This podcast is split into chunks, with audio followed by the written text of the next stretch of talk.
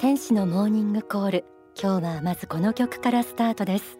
現在公開中の映画美しき誘惑現代の画碑挿入歌。コータさんで若さの悲しみ。女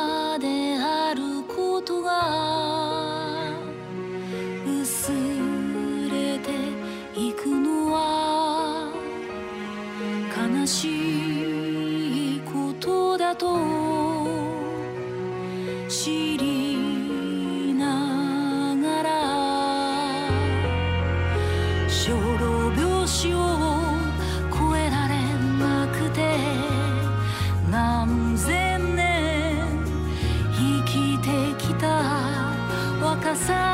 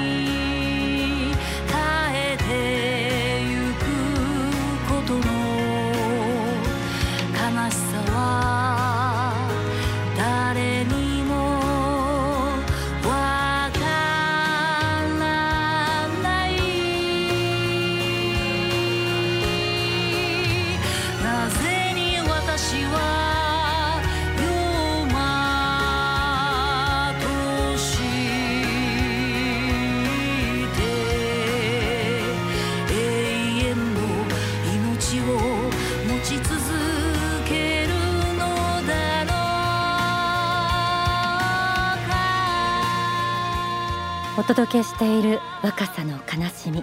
作詞作曲は大川隆法総裁。映画美しき誘惑現代の画碑は現在全国で上映中です。詳しいことは美しき誘惑の公式サイトをご覧いただくかお近くの幸福の科学までお問い合わせください。この番組では公開に寄せて主演の長谷川奈緒さんと市原龍馬さんをお迎えして2週にわたってお話を伺いました。聞かれた方からたくさんのメッセージをいただきましたのでちょっとご紹介します。東京都の木本和弘さん。主演のお二人の役作りのご努力に敬服いたしました。堂々と正直に生きることの大切さを学ばせていただきましたといただきました。こちらは福岡の松田恵子さん。成長の家を信仰しているご家庭で育ったということですが放送を聞き始めて2回目という段階であのおはがきいただきました。大川隆法先生の利他の心を聞いて良いお話をされる方だなと思いました。今回映画が上映されるということですが主演の方々のインタビューを聞きましてとても見に行きたいと思いましたといただきました。また、えーこちらはですね神奈川県川崎市マンションを建設するお仕事をされているというペンネームなんつって王子さん。映画作りも台本から作者の意図を読み取りどのような映画に仕上げていくのかを模索しイメージしそれぞれが役作りをしながら作り上げていく様子がお二人の話から感じ取れました。ある意味ものづくりと映画作りはとても似てると感じました。長谷川奈緒さんのピアノのシーンを早く見たいです。とのことです。本当ですね。えー今度はぜひ皆さんにですね映画を実際にご覧になってのご感想をお送りいただけたら嬉しいです、えーお便りいただいている皆さんありがとうございます。えーラジオでお聞きの方に今日もエンディングでチケットプレゼントのお知らせもいたしますのでどうぞそのままお付き合いください。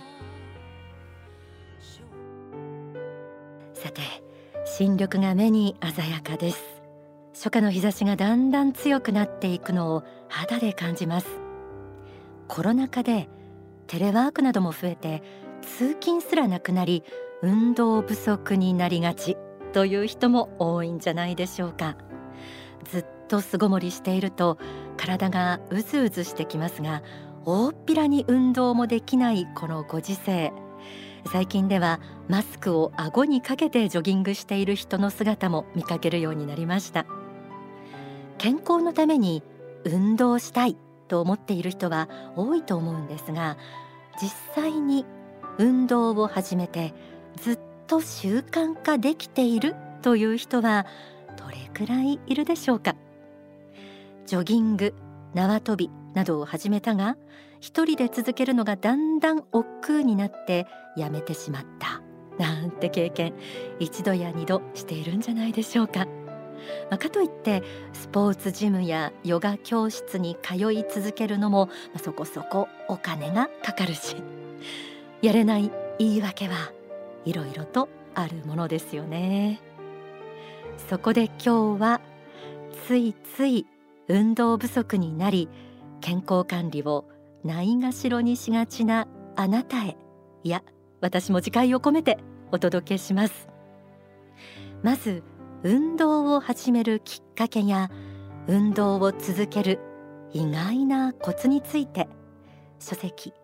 心と体の本当の関係から学んでみます。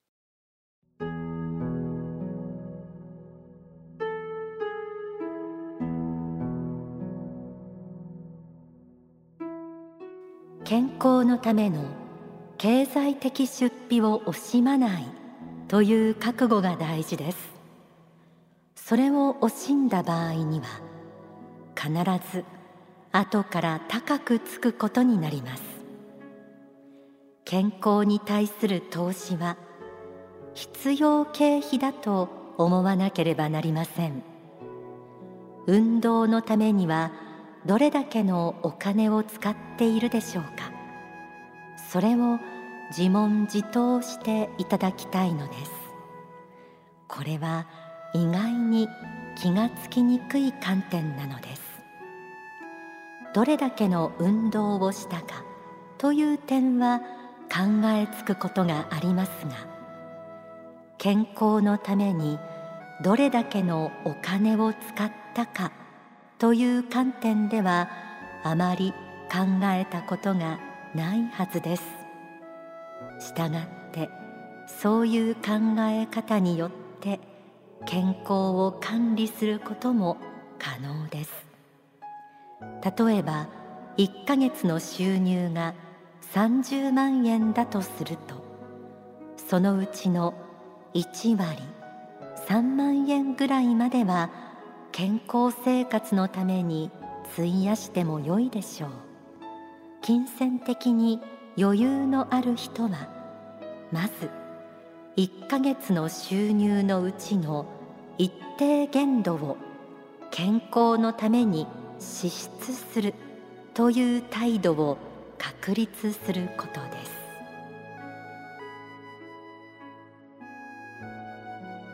健康のための経済的出費を惜しまないという覚悟が大事。ということでした。1ヶ月の収入のうちの1割程度というのも非常に分かりやすい基準ですよね。先ほどもお話ししましたがジョギングや縄跳びなどお金のかからない運動は一人で気楽に始められるのはメリットです。が往々にして続かないことが多いですよね。そこで今月は運動にいくらお金を使ったかとお金の面から健康をチェックしてコントロールする方法も逆転の発想です。お金を払って通うスポーツジムなら行かなきゃお金がもったいないという気持ちも運動の習慣化に一役買ってくれるでしょ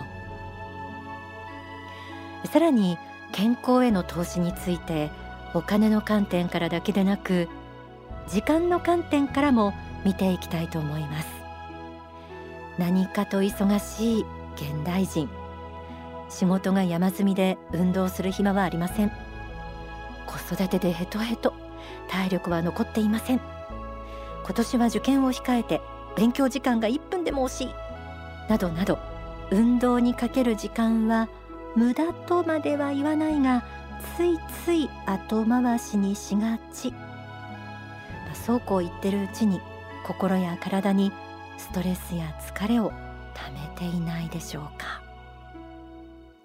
最近時間をかけている割には勉強や仕事がはかどらない感じという方がいるなら書籍創造的人間の秘密をぜひ読んでみてほしいと思います。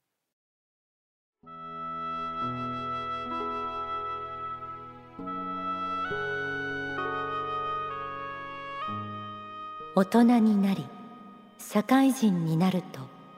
体力が落ちてきますがそれと同時に知的能力も落ちてくるということを分かっていない人が多いのです。そのため30代を過ぎてから運動をやり直し始めると頭脳の力が戻ってきて知的な吸収力が急に増してくることがあります。運動をせずに勉強だけをしていると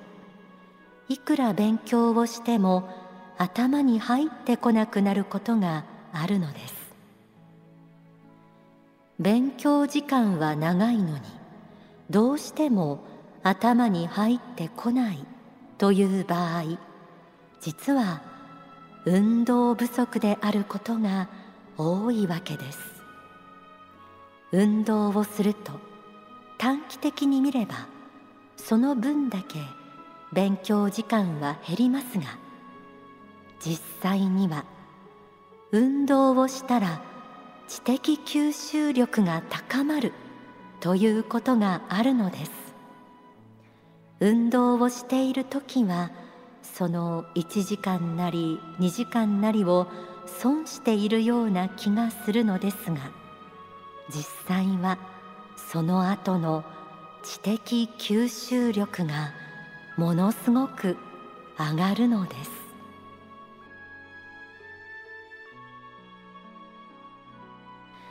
運動をしたら知的吸収力が高まるということでした。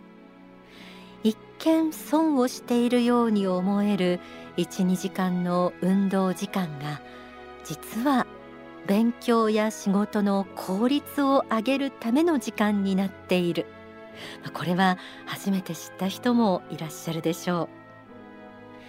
長時間デスクワークをしている人が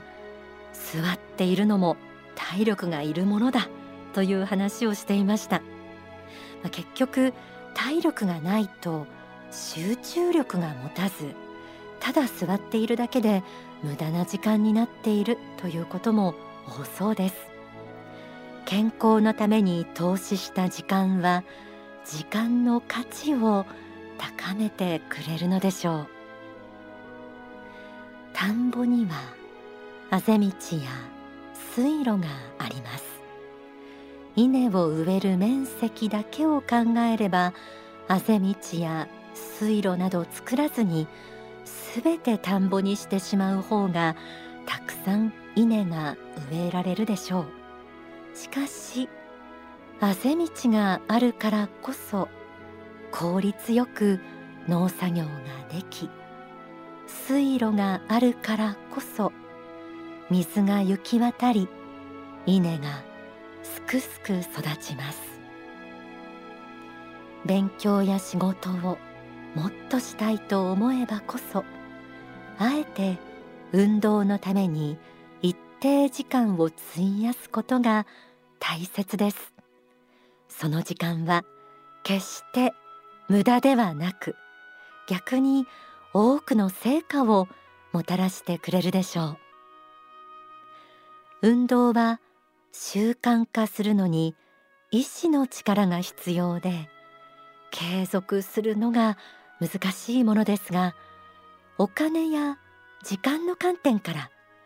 機械的に健康をコントロールするというのも医師の力の助けになるかもしれません。健康は充実した生活を送る上でのもといです。ぜひできるところから実践してみてください。ではここで大川隆法総裁の説法をお聞きください。まあ、反映していくための良き習慣としてはですね適度な運動を習慣づけることも大事ですね。精神的な方は肉体を軽視する傾向があるんですけども肉体の健康をなくしてですね持続的な幸福感というものを味わうことは難しいです。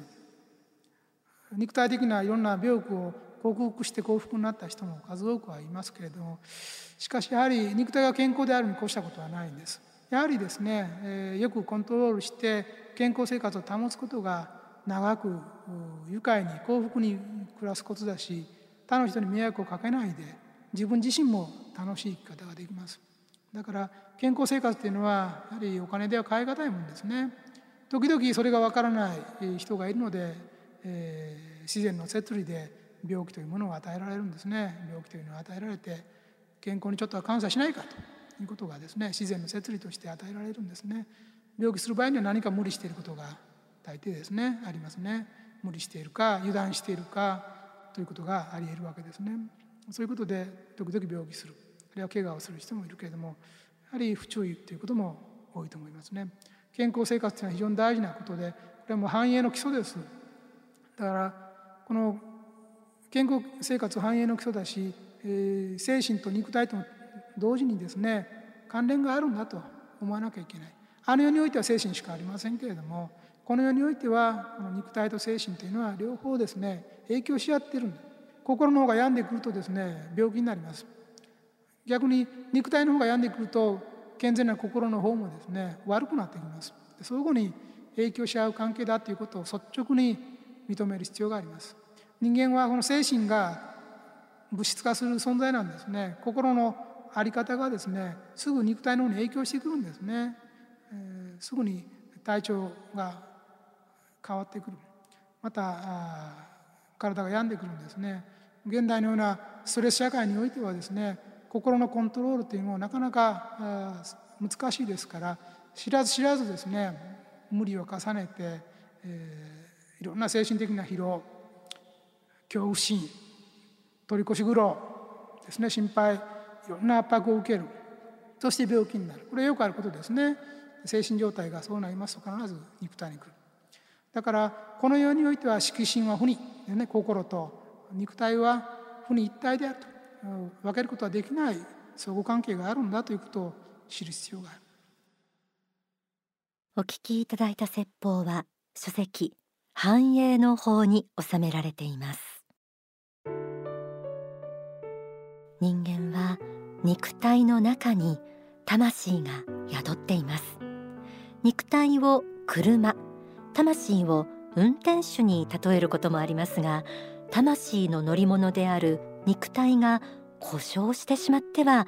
魂修行も全うできません。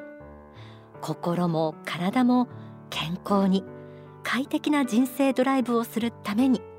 あなたも何か運動を始めてみませんか？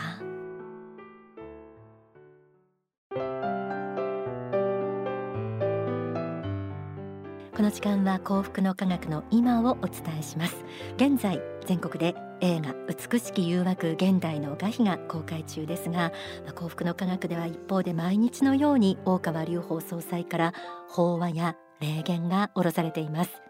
5月中旬時点で説かれている法話の代表的なものに中道に入る優しい考え方そして実務的知性と宗教的知性などもあります。他に世界情勢ですとか宇宙的視点が感じ取れるリーディングなども、えー、ぜひお近くの幸福の科学でご覧いただけますので映画に合わせてお問い合わせください。現代を生きる私たちがなすべきことそれから世界の正しい見方を映画や法話でつかみ取ってください。